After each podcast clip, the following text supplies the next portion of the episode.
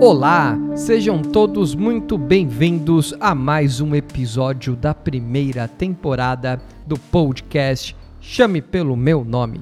Eu sou Tiago Guilardi e tenho hoje o prazer de entrevistar neste episódio o escritor e amigo Guilherme Oli.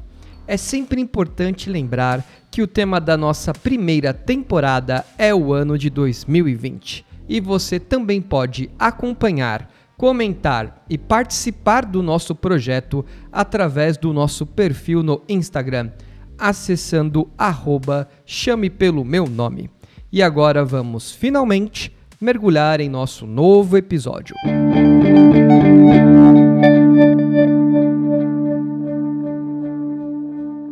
Eu estou aqui com Guilherme Oli ou Guilherme Oli? Guilherme Oli. Sai Guilherme melhor. Oli. É. Eu sou atendido pelos dois, então tá tudo bem, mas eu prefiro Oli. E por curiosidade, é Guilherme Oliveira. É aí que surge. Isso, é daí. E Guilherme, para quem nunca ouviu, e eu vou te tratar como Gui ao longo dessa conversa. Me emagrece um pouco, meu nome é muito grande. Então a ideia até de cortar o O, Oliveira pra Oli foi isso também. Muito bom, Gui. Até para quem está te ouvindo pela primeira vez, Sim. não sabe quem é o senhor. Por favor, crie o contexto, como que você se apresenta? Bom, basicamente eu sou um contador de histórias, digamos assim. É, eu sou escritor, eu sou roteirista. É, no momento eu trabalho na área de educação online, mais voltada para empresas. Então eu faço roteiro de videoaulas, roteiros para jogos, cursos online, esse tipo de coisa. E em paralelo eu escrevo histórias também. O meu foco maior são histórias curtas. é. Uma vez me disseram que eu escrevo histórias para fila de banco, porque eu sempre escrevo livros pocket, né? Então, para você tirar na fila do banco, dentro do metrô, ler um pouquinho e não perder o fio da meada depois. Então, assim, eu sempre, eu sempre escrevo coisas um pouco mais ágeis para as pessoas poderem ler no- nos momentos livres que elas têm, né? Para criar mais o, o hábito de leitura. E meu foco sempre foi esse, assim. Então todos os meus livros, eles sempre têm capítulos mais curtos ou contos, né? E no momento eu tô tentando migrar para um público mais infantil, né? Eu sou formado em pedagogia, mas não tô exercendo a, a profissão no momento para crianças, mas para adultos. Mas sempre foi uma vontade minha, né? Conversar mais com as crianças, assim. Só que por conta até da, da pandemia, é, eu dei uma segurada nesses planos, porque o contato com criança presencial é mais rico, né? Não dá pra fazer muita coisa online, nada disso. Então, eu tô com algumas obras aí prontas pra já pensar em lançamento, mas é algo que deve ficar para pro ano que vem, né? Pra 2022 apenas. E no momento eu tô dedicado a isso, assim, basicamente é escrevendo e contando as minhas histórias por aí. Eu acho sensacional, você é um contador de histórias. E isso é muito rico. Ainda mais para um podcast. É, eu acho sensacional. Eu quero muito investigar esse começo da sua relação com a literatura, mas antes, vamos deixar aqui claro quantos livros você tem publicado hoje para quem não te conhece, qual é o tipo de literatura que você escreveu até esse momento, quem é o seu público. Dá uma abrangência aqui, uma ideia para quem está nos ouvindo. Certo, no momento tenho três livros publicados e alguns contos, né, que são que estão publicados à parte. O meu primeiro livro foi o Remoto Improvável, que eu lancei em 2014. Foi uma parceria com uma amiga minha, Paloma Leite, que a gente criou antes de pensar em, em publicar o livro exatamente. A gente criou em forma de blog na época, que eram dois personagens que conversam por e-mail, que eram dois colegas de trabalho que se encontram, que não tem nada a ver um com o outro e acabam ficando juntos. E como eles moram em cidades diferentes, a relação deles era basicamente trocando e-mails pela, pela, pela conta corporativa deles. Então eles vão se conhecendo melhor, vão se apaixonando e tudo isso. E a gente escrevia em tempo real essa história. Então, assim, a gente escrevia o e-mail naquele exato horário em que o personagem recebia, sabe? Era em horário de trabalho mesmo. E se eles escreveram durante um feriado, era no feriado que a gente postava, era tudo pra criar a sensação de estar invadindo a conta deles ali, né? E a gente escreveu durante seis meses, o resultado ficou legal, a gente resolveu publicar. Então essa foi minha primeira incursão aí em 2014.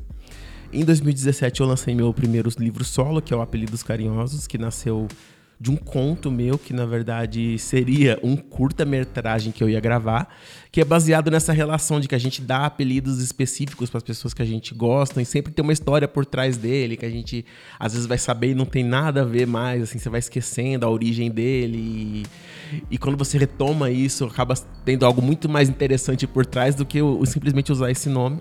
Então, com base nisso, eu fui reunindo diversas histórias que eu inventei e histórias de pessoas que me contaram durante esse processo. Assim, ele levou muitos anos para eu escrever, apesar dele ser curtinho, mas foram histórias que eu fui garimpando ali.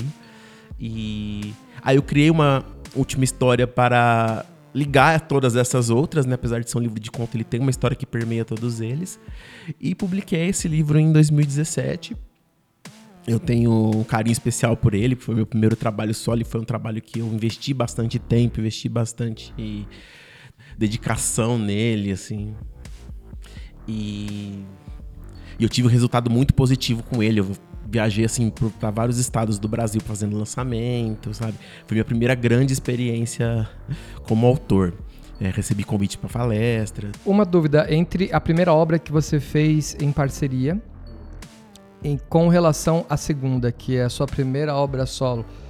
Você teve muito mais dificuldade quando você teve que se encontrar solo para produzir ou você acha que na parceria é, tem dificuldades diferentes porque você está ali com outra pessoa dividindo todo a, toda a narrativa que vocês estão criando? Qual que é a dificuldade maior entre você estar tá produzindo solo ou você está produzindo em parceria com alguém? Tá. No caso da parceria, a maior dificuldade era que a gente não traçou um caminho estabelecido.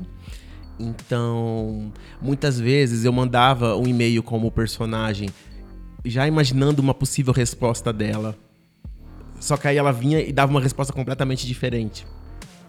Então eu tinha que mudar totalmente a minha narrativa. Isso era um exercício criativo muito legal. E com ela acontecia a mesma coisa, né? Porque o, o, o, personagem que eu escrevia, que era o Tarso, ele era um cara muito seco, ele era um cara muito que escrevia, falava muito pouco.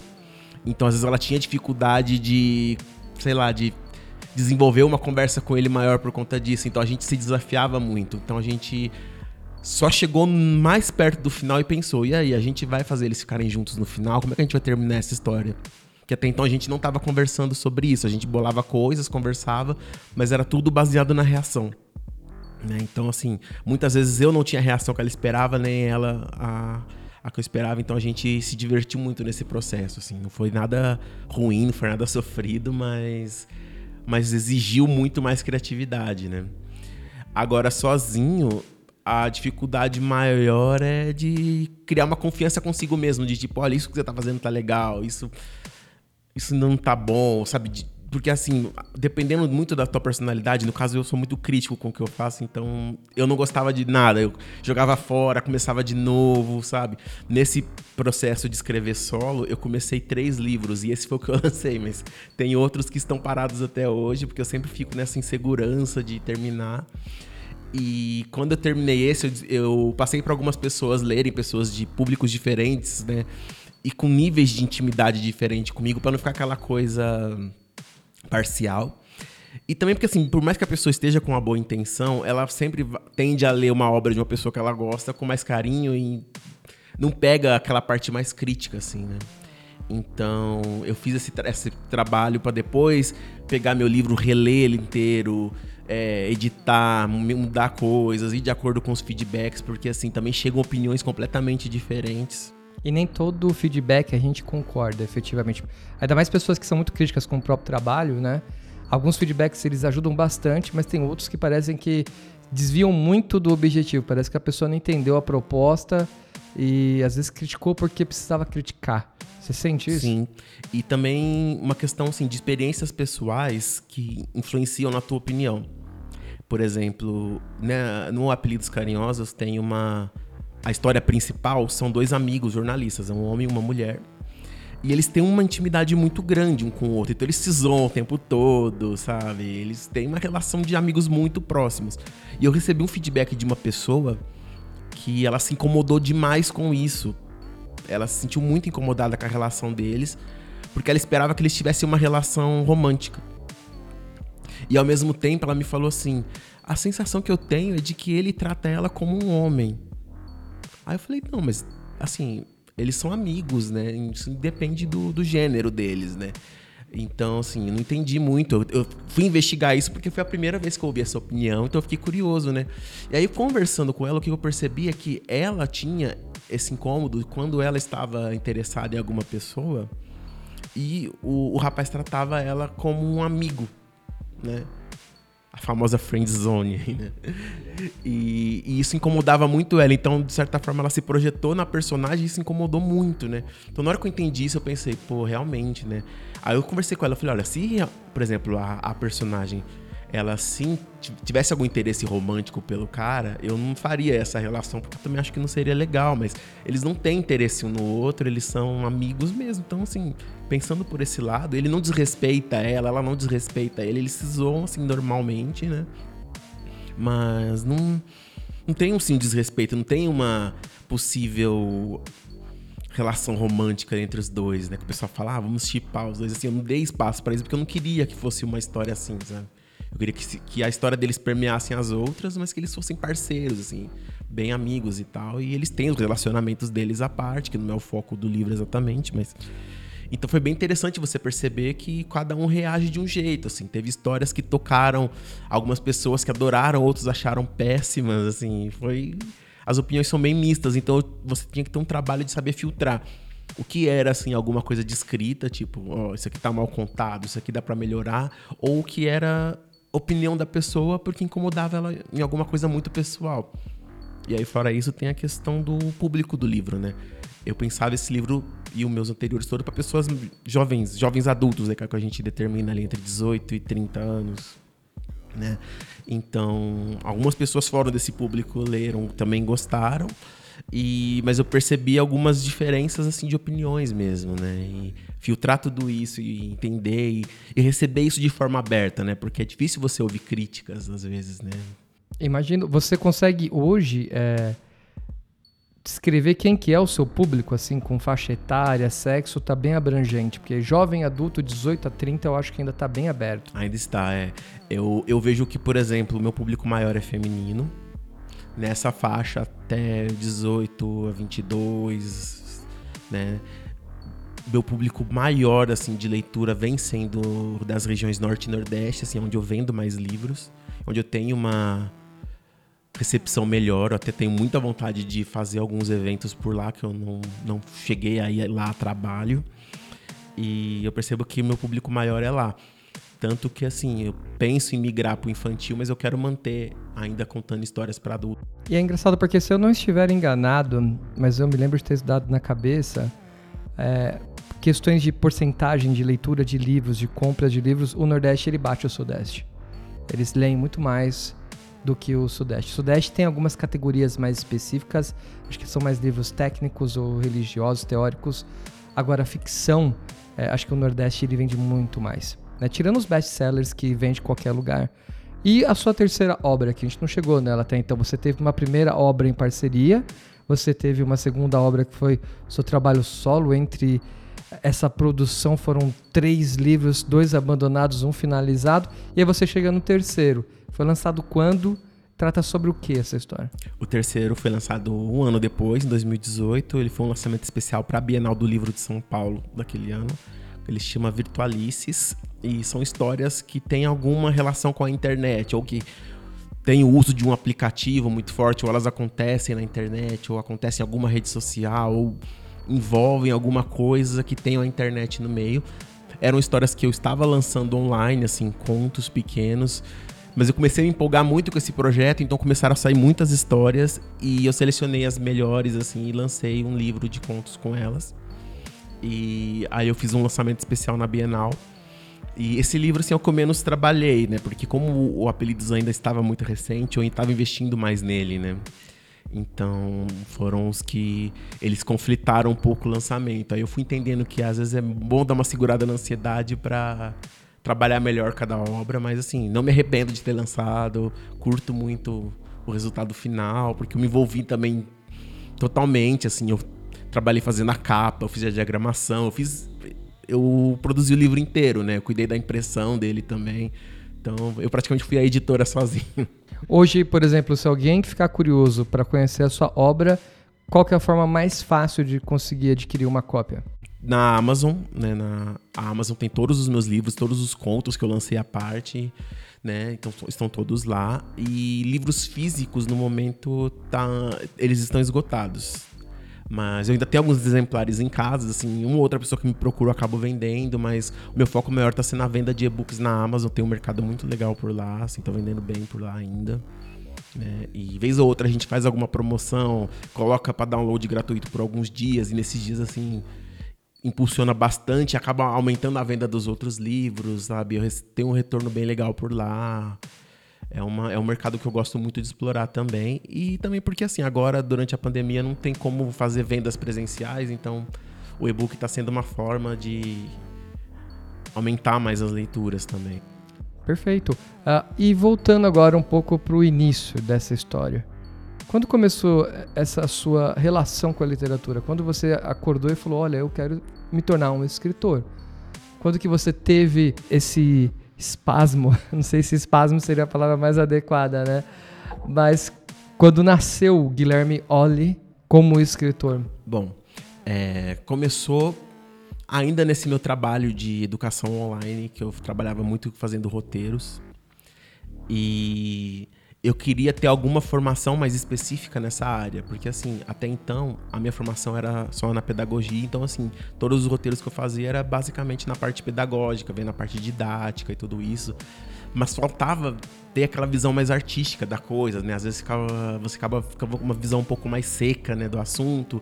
Faltava ter aquela coisa de brilhar os olhos também, né? E então, às vezes, você percebe que um ou outro cliente acabam querendo mais isso do que a parte educacional. Isso eu sempre discordei, mas eu entendia que, assim, dependendo do caso, precisava, né? Você também ceder um pouco mais. E nesse momento eu comecei a, a, a ler muitos livros de, de roteiro, de entender um pouco mais. E um dos livros que eu mais me apaixonei foi o Story, que é do Robert McKee. Não sei se você já se você conhece, que eu recomendo ele para todo mundo. E um dia eu fui conversar com esse autor pelo Facebook. Né? E comecei a fazer várias perguntas e ele foi respondendo e ele tem fama de ser muito mal educado, muito grosseiro, né? Nos cursos que ele dá, ele manda as pessoas desligarem o celular e e se você, se o seu telefone toca durante a apresentação dele, ele te fala, ele te fala para você pagar um dólar para ele. Então ele, ele vai fazendo umas brincadeiras assim, mas ele é bem, não é tão simpaticão assim. Mas ele me atendeu super bem e ele me falou assim, olha, se posso satisfazer sua curiosidade, você devia estudar cinema, né? Só que naquele momento ali eu já tava com uns 25, 26 anos, eu não tinha essa disponibilidade de fazer uma faculdade nova. Então eu fui fazer um curso livre de cinema, que foi um curso de quatro meses, numa escola que hoje chama LA Film, aqui na Consolação, em São Paulo. E me apaixonei completamente, não só pela parte de roteiro, mas de fotografia, direção, produção. E logo que a gente terminou o curso, a gente montou uma produtora ali para fazer alguns clipes. A gente chegou a produzir curtas, eu cheguei a atuar também. Foi foi apaixonante, assim. Só que, assim, é um tipo de trabalho que envolve muita grana quando você ainda não tem patrocinadores, clientes e tudo isso. Então, não dava pra gente manter isso tão constante, né? E o meu trabalho principal acabava consumindo mais o meu tempo. Imagino. É algo que, por exemplo, se você tivesse a oportunidade, você voltaria? Voltaria a atuar, escrever roteiros? Você gostaria? Com certeza. Eu ainda escrevo roteiros, mas mais na parte educacional, mas gostaria muito de voltar, assim, sou apaixonado nisso. E o que acontece é que, assim, eu tinha muitas ideias para produzir, muita coisa que eu queria fazer, né? Dos meus roteiros de curtas, eu produzi um único, que foi o Elisângela, que a gente fez pela Poena Filmes. Depois eu mando o link para vocês assistirem aí. E e é uma coisa muito apaixonante, só que, por exemplo, muitas das minhas ideias eu acabava abdicando delas por quê? Porque precisava de toda uma estrutura para produzir né? Tanto que essa ideia do Apelidos Carinhosos era pra ser um curta, que eu já tinha bolado ele inteiro, assim, fiz até o storyboard, sabe? Queria que ele fosse meio preto e branco, umas coisas meio loucas. Assim. Já tinha uma ideia visual, já, né? Obra, já tinha ele escrito e tudo, eu queria fazer de qualquer maneira. Só que aí eu comecei a perceber assim, não depende tanto de mim, mas é de todo um coletivo ali de gente, né? Que era uma coisa que um professor nas aulas sempre falava, né? Quando você escreve o roteiro, é como se você estivesse enviando um convite para as outras pessoas colaborarem com você. E é verdade, né? É uma troca muito importante, muito rica, assim. E, e eu não tinha tempo nem dinheiro para isso, então eu acabava ficando mais frustrado. Eu comecei a arquivar meus roteiros, às vezes assim, aquela coisa você troca de máquina, você perde muita coisa, sabe? Isso me deixava um pouco mais frustrado. E eu tava num momento profissional ali que eu tava trabalhando com coisas muito pouco criativas, né? Era um momento que eu tava muito estagnado. E essa minha amiga Paloma, a gente trabalhou junto durante um tempo e a gente se encontrou um dia ali na Casa das Rosas para conversar, tomar um café e ela começou a comentar a mesma coisa comigo, que ela também estava sentindo falta de criar. Aí eu falei, nossa, a gente poderia então começar a desenvolver alguma coisa, né? De repente escrever. Aí comecei a contar ideias de curtas que eu tinha escrito, o roteiro que estava parado, né? E tinha um específico que era sobre dois colegas de trabalho que um dia eles ficavam juntos numa festa. Aí ela achou a ideia legal, né? Aí eu falei, a gente podia adaptar e a gente começou a ficar tendo ideias. Isso foi em 2012, tá? E, e, a gente começou a se empolgar com isso. Eu falei, vamos criar esse blog e começar a escrever como se fosse e-mails e tal. Aí ela também foi dando as ideias ali.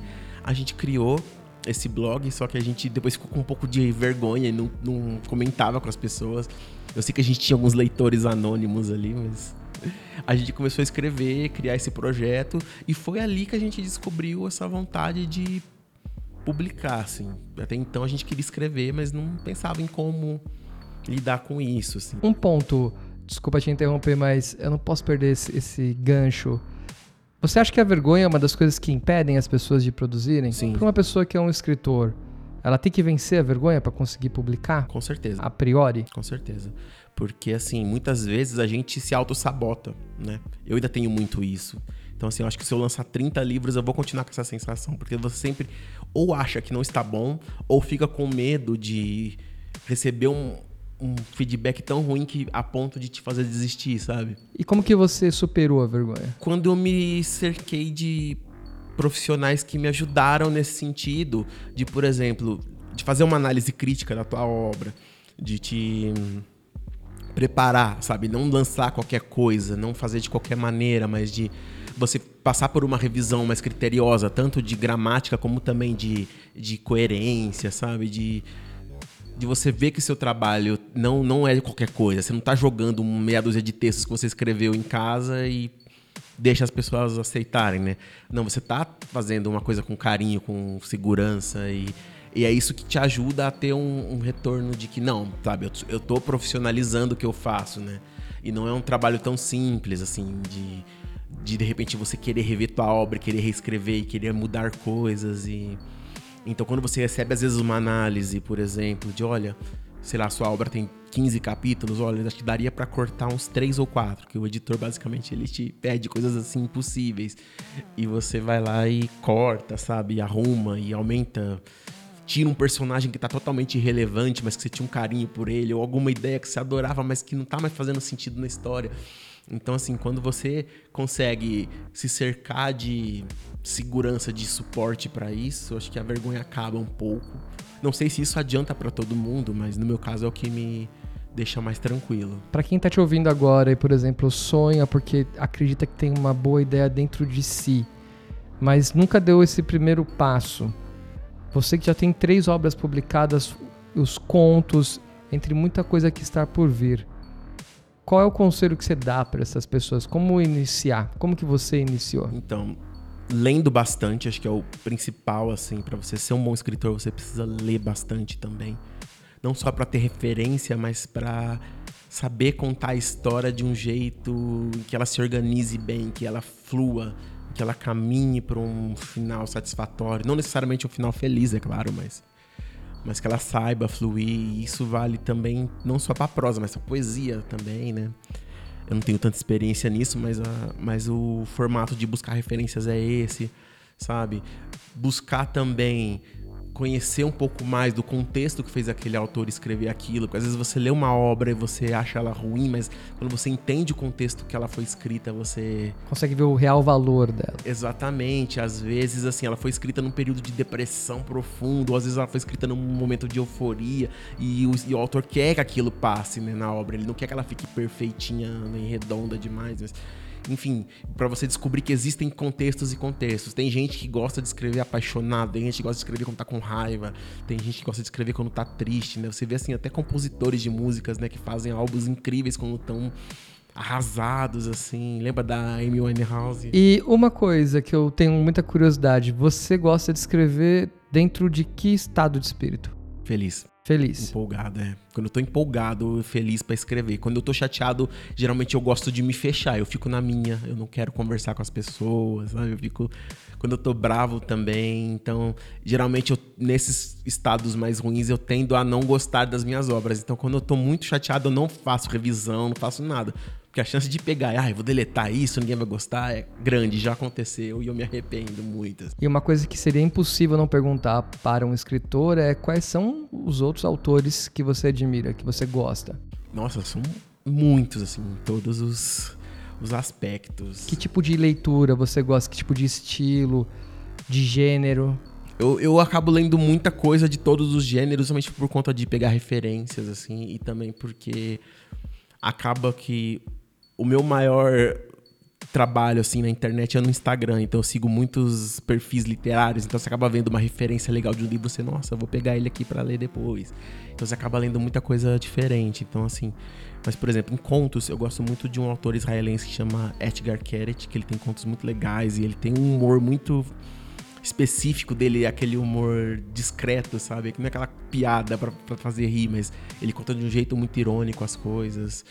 Acho o Stephen King um cara sensacional também. O George R. R. Martin eu gosto bastante, apesar dele nunca terminar a série dele. é verdade. Eu li os livros que ele lançou e já fico sempre esperando os próximos, mas não rola.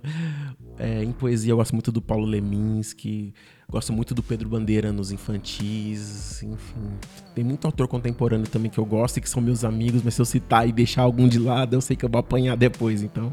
É melhor assim deixar um, aberto. É, depois eu repasso uma lista recomendando. Muito bem. E você comentou que você quer direcionar a sua carreira para um público infantil? Isso.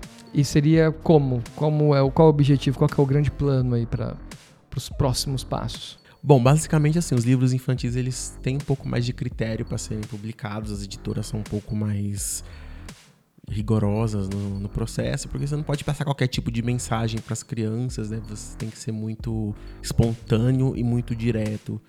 E é muito comum, assim, você querer contar coisinhas bonitinhas, cheio de diminutivo e querer enganar a criança com uma mensagem falsa, e eles percebem.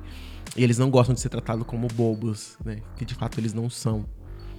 E ao mesmo tempo eles querem sempre saber o porquê daquela história estar tá sendo contada, né? Então às vezes, puta, uma história legal, uma história divertida, mas por que que eu tô ouvindo isso, sabe?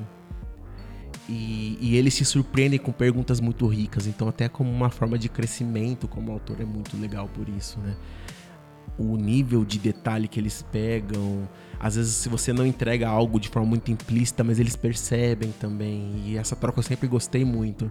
Eu trabalhei três anos como professor de crianças e foi um período que eu fui apaixonado nisso e então eu sempre quis revisitar muito isso, mas ainda não tive a oportunidade. Eu quero muito fazer isso, sabe, de encontrar na livraria, conversar, de contar histórias com eles. E sempre foi algo que eu gostei bastante. E Não, eu vejo claro essa paixão nos seus olhos. E eu acho que você está super qualificado, com uma experiência já né, com esse público, que eu imagino também que tem que ter muito mais cuidado do que o público adulto. Agora, mudando um pouco, eu queria saber se existe algum gênero de literatura que você não gosta. Algum tipo de estrutura narrativa ou simplesmente é, um, um trending, não sei se a gente pode chamar assim.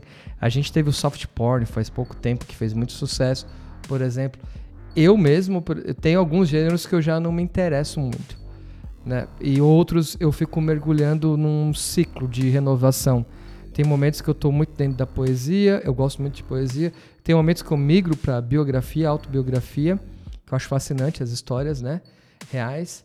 E depois eu caio para pura fantasia. Gosto daquela coisa medieval, né? Eu sou um nerd conhecido do passado, viciado em RPG, então eu tenho isso no meu DNA.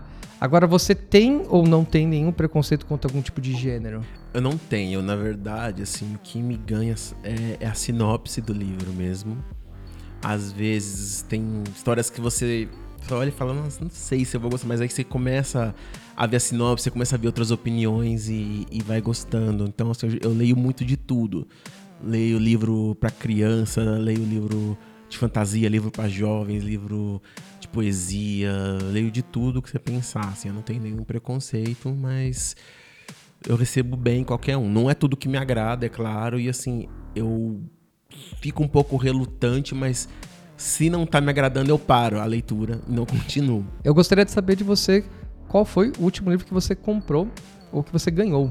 Você lembra qual foi? Sim, eu ganhei da minha prima Aline o, o Caminho do Sonho é Realidade. Foi um livro que ela me deu recentemente. Eu comecei a ler e achei bem interessante.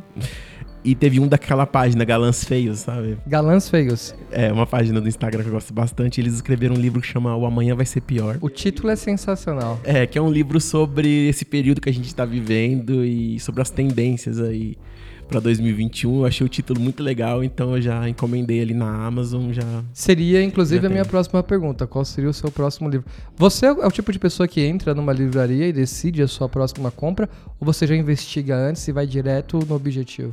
Eu olho muito na livraria, dou aquela garimpada sempre e compro também na, na surpresa e às vezes recebo assim indicações em perfis literários e acabo acabo seguindo também. Dificilmente eu deixo o livro muito tempo na lista, porque a, a gente recebe muita informação o dia inteiro, sabe? Então acaba chegando muita coisa e às vezes eu tiro o print da tela com o telefone, salvo os links para ir vendo depois. É claro que a gente acaba não tendo tempo de ler tudo, né? Mas. Claro. E me diz uma coisa: o escritor, ele também tem aquela aquele desejo de ser publicado por uma determinada editora ou não? Isso não existe. Você tem? Esse desejo de ter a sua obra publicada em uma editora específica? Não, não tenho, mas assim, eu conheço, tenho vários amigos que têm essa, essa vontade, principalmente porque tem, tem editoras que são muito específicas no que eles publicam.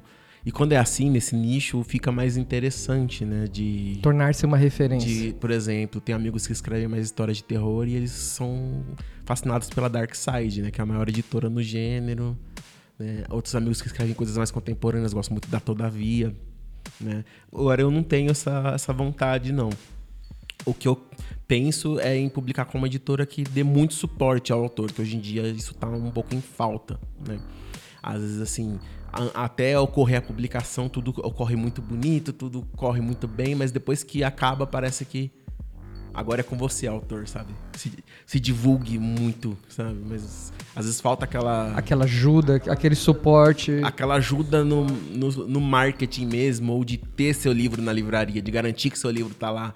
Né? Ah, eu já tive muitos casos dos meus livros se esgotarem numa livraria as pessoas, ai, não achei para comprar. Isso é complicado. Esse talvez seja um dos maiores desafios para um escritor. Sim. Eu imagino. E tem muita gente que já acha que é o contrário, vê teu livro lá esgotado e fala, ó, oh, tá vendendo bem. Eu falo, não, é porque né, o estoque acabou e não renovaram, não tá bom, tem que estar tá sempre. Você acaba tendo que fazer a gestão da sua obra, inclusive física de distribuição, em muitos casos, por conta dessa, vamos dizer assim, desatenção do mercado. Isso é uma coisa que pode deixar registrado aqui. O mercado ele tem que começar também a observar isso e não tratar como foi um simples lançamento e acabou. Não temos mais ações para fazer em relação a isso.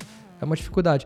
Mas agora eu queria também mudar muito a nossa conversa. Eu queria entrar no ano de 2020. O que, que foi 2020 para você? Quando você pensa no ano de 2020, o que, que vem primeiro assim na, no seu âmago assim que você resume esse ano que é um ano completamente diferente de todos os anos que nós já vivemos até então. Foi uma porrada, basicamente, né? Foi porrada para todo lado, assim. Foi um ano que começou muito bom para mim, assim. Eu tava com muitos planos, muita coisa rolando, muita coisa planejada, muita meta, sabe? Eu um ano que eu comecei muito animado, muito feliz, fazendo um monte de coisas e de repente, assim, parou tudo tudo que eu tinha planejado deixou de existir e eu fiquei, e agora? Né?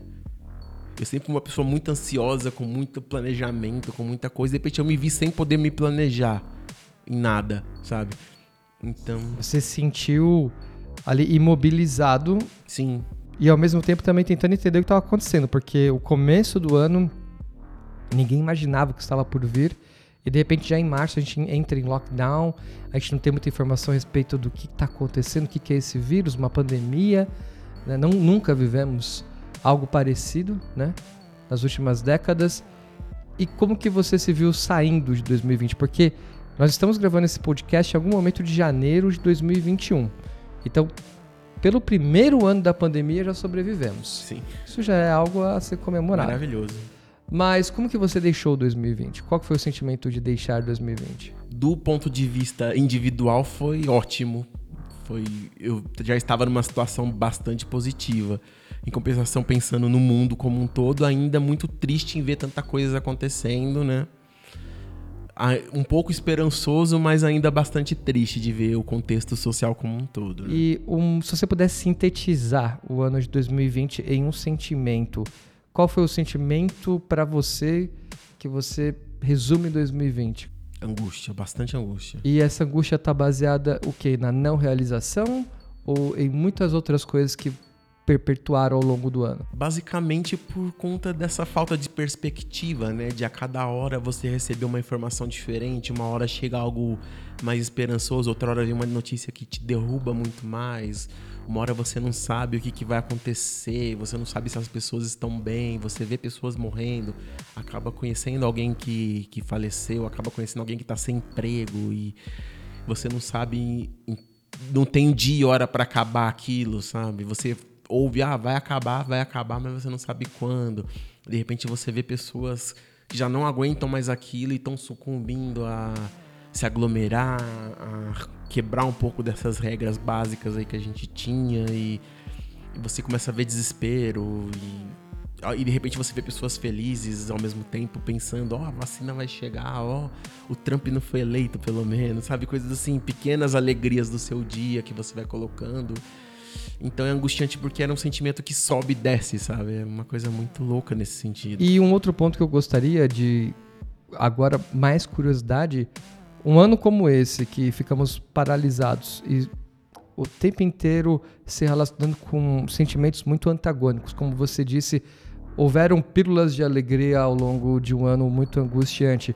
Isso serve de combustível para um escritor, para ele desenvolver histórias, ou você não conseguiu ali desenvolver histórias, você mais viveu o momento, para depois refletir sobre? No, durante o período mais forte, assim, de angústia, não, mas depois eu fui resgatando essas histórias e eu escrevi um livro novo sobre isso.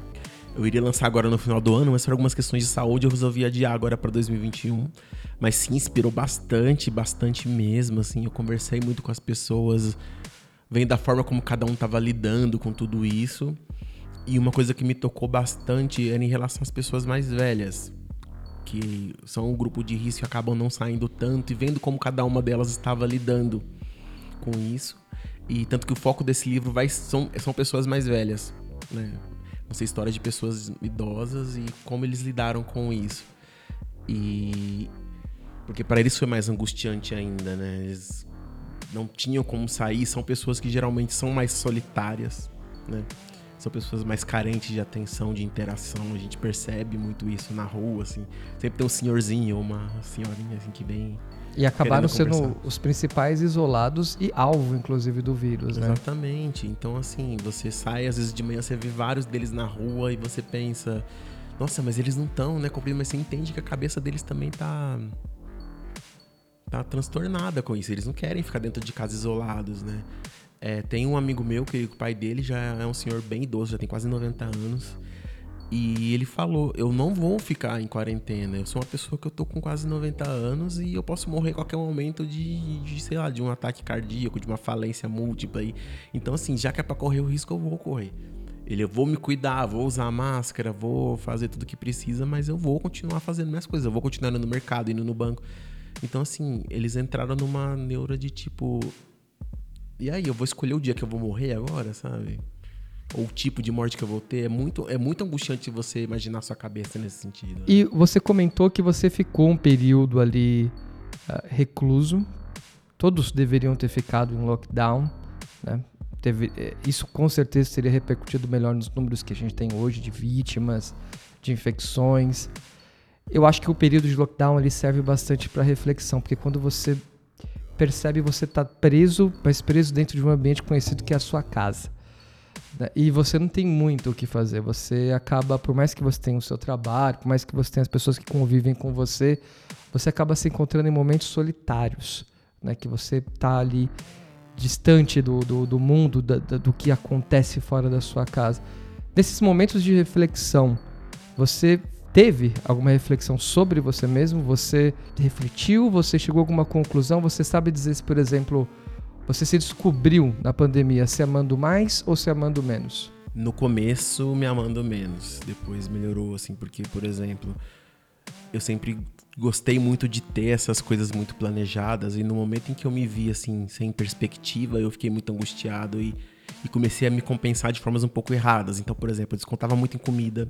Eu comecei a gastar com coisas que eu não precisava né? Então eu comia muito, ganhei muito peso, comecei a descuidar de mim, comecei a descuidar dos meus horários de sono. Então, por exemplo, lá ah, eu dormia às três da manhã vendo série, aí no outro dia eu tinha que trabalhar às nove, acordava em cima da hora, aí no meio da tarde tirava um cochilo para poder aguentar ficar. Aí então o sono estava desregulado, os horários de refeição todos desregulados.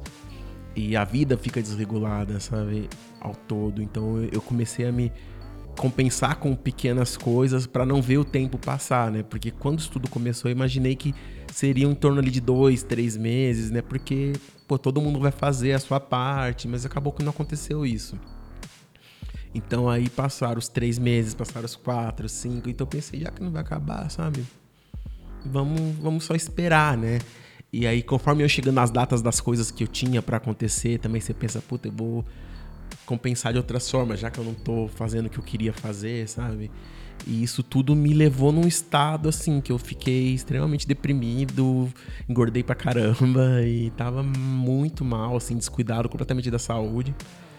E chegou num ponto em que o próprio corpo começou a me chamar de volta, sabe? Tipo, olha, se cuida, né? Tipo, peguei num momento em que uma madrugada eu acordei com muita dor e tava com várias pedras no rim, sabe? Nossa, é complicado isso. Sim, assim, era Coca-Cola todo dia, sabe? Isso tudo acentuou, né? Aí de repente eu comecei a, ver, a ter vários problemas de saúde seguidos, né? E aí eu fui buscar um acompanhamento médico para poder tentar voltar ao meu normal, digamos assim, com mais saúde. Aí eu tava já diabético, eu tava já com fibrose no fígado, com vários problemas. E aí eu peguei e falei assim, poxa, eu tenho 36 anos. Não tô tão velho assim. Ainda tenho muita coisa que eu quero fazer nessa vida e eu tô me deixando levar, sabe? Por um período e que assim, se for analisar bem, perto da situação das pessoas, eu tenho uma situação privilegiada. Eu consigo trabalhar da minha casa, né? Eu não estava sozinho, eu sou casado, então a gente tava junto ali, a gente tava se apoiando o tempo todo, tem uma relação boa. Eu sei que tem muitas relações que desandaram aí na pandemia porque as pessoas não conseguiam conviver, né? Pelo contrário, assim. O Paulo é meu melhor amigo, se for analisar, porque a gente se dá muito bem tá junto com ele em casa é maravilhoso. E, enfim, eu pensei, eu não posso me, me deixar levar assim dessa forma. Então, nesse momento, eu comecei a me amar mais, sabe? Aí eu comecei a fazer um tratamento super rigoroso, e em questão de dois meses, assim, mudou completamente a minha vida. E hoje em dia tô me amando muito mais, assim. Tô dando mais valor à, à minha saúde, que é o que eu tenho de mais precioso, né? Todo o resto a gente tenta conquistar de novo, se perder, entendeu? Mas a saúde, quando a gente perde, é. Perde para sempre. É, e, e, era um momento em que a gente tá vulnerável. Eu, eu não tive o Covid, né? Eu fiquei em casa tudo certinho, mas se caso acontecesse de eu pegar, eu estaria bem, muito suscetível a ficar mal mesmo, né? Porque eu tava completamente descuidado. E comentando a respeito do que você disse sobre consumo, essa é uma pergunta interessante faz parte do nosso roteiro também. O que, que, você observa que você aumentou e diminuiu o consumo em 2020? Você tem algum, alguns itens que você poderia citá-los? Basicamente, assim, aumentou muito o consumo de compras online, assim, supermercado, farmácia, sabe? Comecei a fazer mais compras online porque a princípio eu não queria sair de casa mesmo. Continuo, assim, evitando. É, mas uma outra coisa já consegui ao mercado comprar e tal.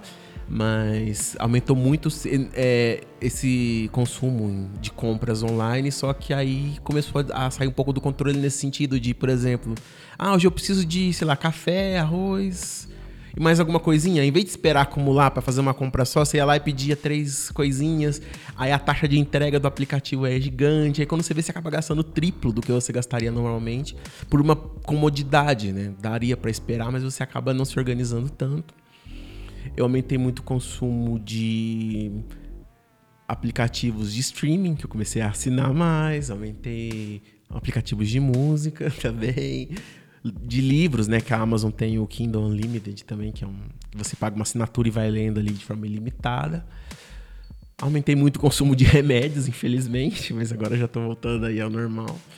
E diminuição, assim, gasto com roupa, gasto com cinema, que era uma coisa que eu gostava muito de fazer e que eu tô sentindo bastante falta.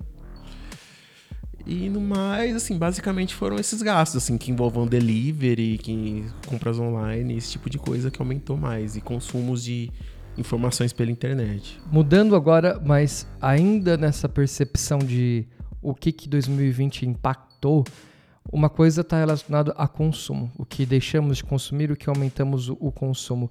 Um outro ponto está relacionado aos hábitos né, muitos hábitos já mudaram, né? Inclusive essa questão de preocupação com higiene, distanciamento social, uso da máscara, álcool gel.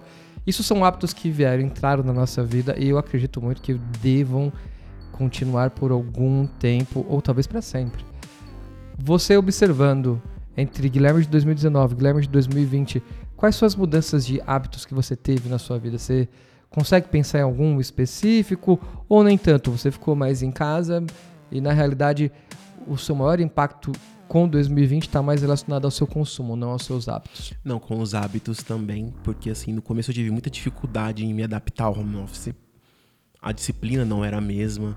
Então, assim, você sentar no seu escritório ali, trabalhar o dia inteiro, num ambiente que tá propício à concentração, a, a cuidar ali do, da, da, da, sua rotina é uma coisa. Outra coisa é você olhar a sua cama ali linda, te chamando para voltar. Outra coisa é você ver sua televisão ali falando, olha, liga aqui. Outra coisa é você ver a pia com louça para lavar ou uma comida que você tem que preparar. Então, assim, mudou muito nesse sentido de tentar me organizar melhor meu tempo. Isso é algo que ainda tenho muita dificuldade, que ainda me angustia um pouco, mas que eu tô aprendendo a lidar também, porque eu sei que não é uma coisa que foi brusca, que não foi uma coisa do nada. E isso ajuda vai me ajudar bastante no futuro, porque a tendência vai ser muita gente ficar em home office mesmo, né? Não vai ser algo que vai voltar, né? Não sei como é que vai ser lá no meu trabalho, mas imagino que vai ser parcial, né? E agora, se a gente for pensar em nostalgia, 2020 acabou com muitos planos. Né? Todos nós tínhamos outra expectativa para aquele ano deixamos de realizar muitas coisas. E se não fosse 2020, se você pudesse escolher uma das coisas que você gostaria de realizar, qual é essa nostalgia que você gostaria de reviver?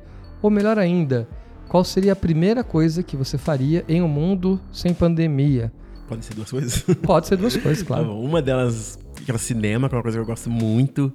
Uma coisa que eu sempre fazia pelo menos uma vez por mês é pegar um dia e assistir dois filmes de uma vez, sabe? Terminar uma sessão já correr para outra. Nossa, eu adorava fazer isso. Eu vi que muita gente não aguenta, mas eu adorava fazer isso pelo menos uma vez por mês, assim, duas.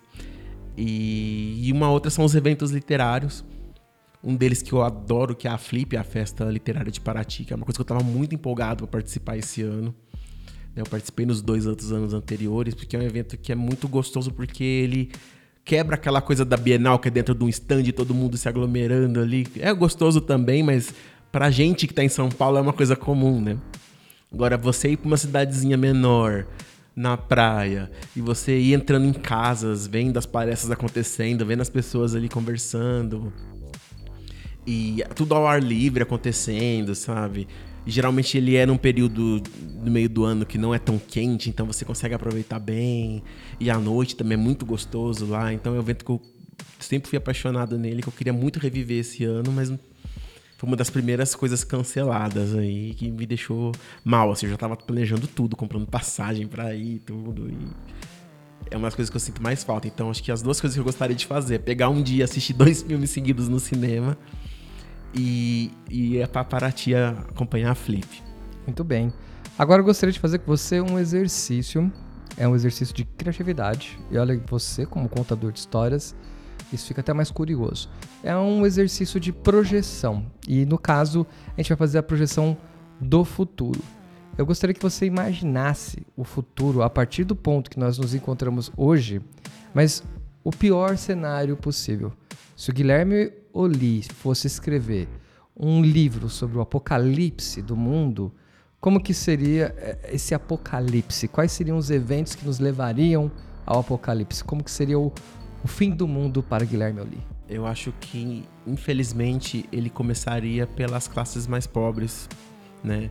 Eu acho que, assim, com a falta de, de recursos e básicos mesmo, alimento que seja, a gente teria aí uma série de, de eventos que fugiriam do controle, sabe? Saques, esse tipo de coisa. E quem seria primeiramente afetado seriam os pequenos, os pequenos produtores, os pequenos comerciantes.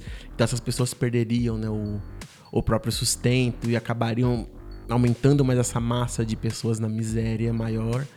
E até começar a afetar as pessoas que estão mais na classe mais alta, digamos assim, isso demoraria um pouco, mas chegaria no momento em que sairia do controle para eles também e a gente entraria num estado de sítio total, né? Não só com a pandemia, mas com uma miséria, assim, em níveis estratosféricos, digamos assim. Eu acho que a pior situação seria essa, porque a reversão disso seria muito difícil de acontecer, né? mais que você retomasse empregos, educação e tudo isso, para diminuir esse impacto seria algo muito. Levaria décadas, eu acho. O mundo acabaria a partir da ruína e do colapso da base da pirâmide até alcançar o topo da pirâmide. Exatamente. Vamos agora fazer o movimento contrário. Se você fosse escrever o livro do final feliz da história da humanidade, de uma utopia, para a gente ter um mundo melhor, mais próximo de, do que a gente pode chamar de utópico, né? existem muitas ações que precisam ser tratadas meio que de imediato. O que, que você, na sua opinião, você acha que nós, como comunidade global, a gente tem que se atentar agora para tentar ter um futuro melhor?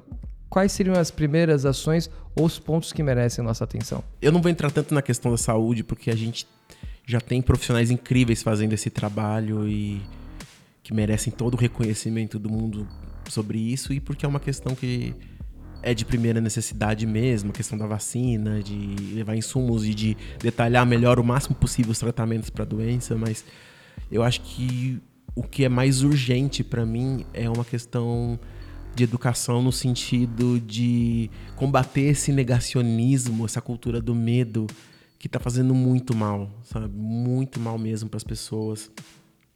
A gente vê gente negando, tendo medo de coisas básicas como uma vacina. A gente vê assim pessoas dando um exemplo do que não ser feito, mas por mais que existam pessoas muito bem intencionadas tentando combater esse tipo de coisa, você vê assim disparos em WhatsApp que seja acontecendo e acabando, jogando por terra o trabalho de anos de, de cientistas, de políticos, enfim, de várias pessoas. Eu acho que terminar com essa onda de fake news.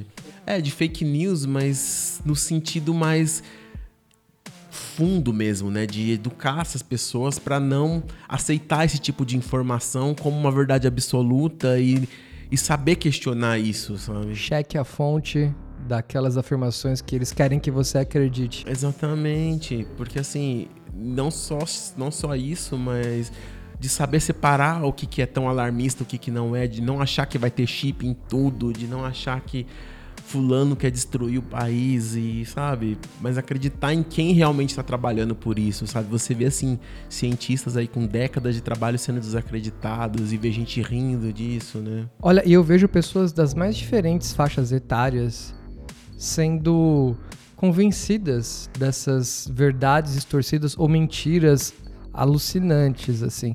Tanto que eu comecei a pegar como hábito questionar a pessoa não é nem se, está, se é verdade ou se é mentira. Simplesmente para a pessoa fazer um exercício de tentar buscar entender qual é o objetivo dessa informação. De que maneira essa informação quer manipular você. E aí a pessoa começa de fato a iniciar esse questionamento e ter essa abrangência maior de entendimento. Mas, muito bom as suas respostas. eu queria entrar numa coisa completamente diferente. Eu queria que você agora indicasse para quem está nos escutando uma experiência de vida que é uma experiência de vida que você recomenda de olhos fechados. Por muitas vezes a gente está diante de situações, né? E isso é uma pergunta é, abrangente na essência, porque as pessoas se relacionam com maneiras diferentes. Às vezes ela tem como uma indicação um livro que mudou a vida dela, às vezes ela tem como indicação uma experiência que as pessoas precisam viver, uma viagem, às vezes é um prato em um restaurante. Mas são coisas que ela diz: se você tiver a oportunidade de experimentar é, essa experiência, pode ir com os olhos fechados. O que, que você recomendaria para as pessoas? Certo. É, eu recomendaria você não fazer absolutamente nada sem sentir culpa. Porque a gente tende-se muito a nos momentos de ócio se sentir culpado por não estar tá sendo produtivo, né? Tem aquele slogan de olha, enquanto você está dormindo, tem outra pessoa criando uma multinacional. E as pessoas começam a se sentir produtivas e elas acabam vendo pelas redes sociais um recorte da vida dos outros, de que as pessoas estão sempre sendo criativas, produtivas e bem-sucedidas. E isso vai acumulando uma culpa nela, né? Às vezes ela acorda um pouco mais desanimada, sem conseguir render, e ela pensa: "Nossa, o mundo tá acabando, eu vou ser mandado embora, eu vou, eu sou a pior pessoa do mundo. Olha, o que aquele outro cara fez é muito melhor do que eu faço, ou fulano é mais criativo que eu, é mais talentoso que eu. Enfim, aí as pessoas começam a se sentir culpadas por ser como elas são e em vez de buscar melhorar, elas acabam ficando estagnadas justamente por essa angústia. Então, assim, eu acho que a gente precisa ter sim esses momentos de parar, respirar, de se conhecer, de, de se curtir, sabe? De estar junto consigo mesmo ali em paz, sabe? De de repente, olha, hoje é sábado, eu não tenho trabalho, então hoje eu não vou fazer nada, eu vou, eu vou ligar a TV e assistir, sabe? E não, não tem problema que hoje eu não tô produzindo, sabe? Amanhã eu posso fazer isso e não sentir culpa disso, né? Porque a gente tem essa essa mania de achar que isso tá errado. Isso é uma coisa que foi imposta para nós. Eu até recomendo a leitura de um livro chama Sociedade do Cansaço, que fala muito sobre isso, né? De que pra gente estar bem, a gente precisa estar tá se sentindo cansado e muito produtivo e muito. Então, assim, se permitam não fazer nada de vez em quando. Que vai ser compensador também. Se permitam não pensar em nada útil de vez em quando. Isso também inspira, isso também te forças, isso também, essas desligadas que o cérebro dá são essenciais assim para você. E eu não digo só na área criativa, que é o que eu conheço mais, mas para a vida, sabe? Tipo, se você tem uma família com muitos filhos, de repente aquele momento de, sei lá, se fecha no banheiro um pouco, cinco minutos, senta, fecha o olho e, sabe, deixa a criançada gritar um pouco e não, tá, agora eu preciso ficar em paz. Sabe? Todo mundo merece ter momentos assim e precisa. Eu acho incrível e uma, uma resposta assim, eu tô. Você me paralisou agora. Eu tava esperando qualquer coisa que não fosse isso. Fazer sem se sentir culpado. É. Me desculpe, com perdão da palavra, é um puta exemplo que as pessoas deveriam escutar e refletir a respeito.